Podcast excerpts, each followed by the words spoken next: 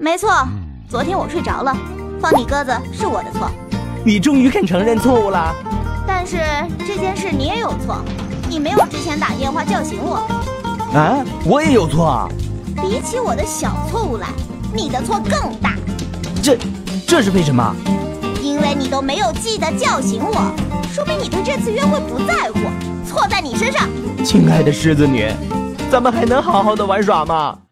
狮子女在男友眼里是高调显摆的女王，就算是在床上也要是上位；在父母眼里，她是孝顺忠义的大白猫；在朋友眼里，她是粉丝一大波，带着崇拜的泪眼飞奔到来的那种。实际上，狮子女多半是死要面子活受罪，是十二星座中收到好人卡最多的星座。明明玻璃心一个，却冒充金钟罩扮坚强，戳穿了又死不承认。一个人承受不能承受之痛。抽烟、嗑药、发脾气那是常态，越是跟狮子女亲近的人，越容易成为她的炮灰。你看张默都氪进班房了，狮子女经常上一秒钟刚看中千把块的单鞋，下一秒钟又看中上万块的单反。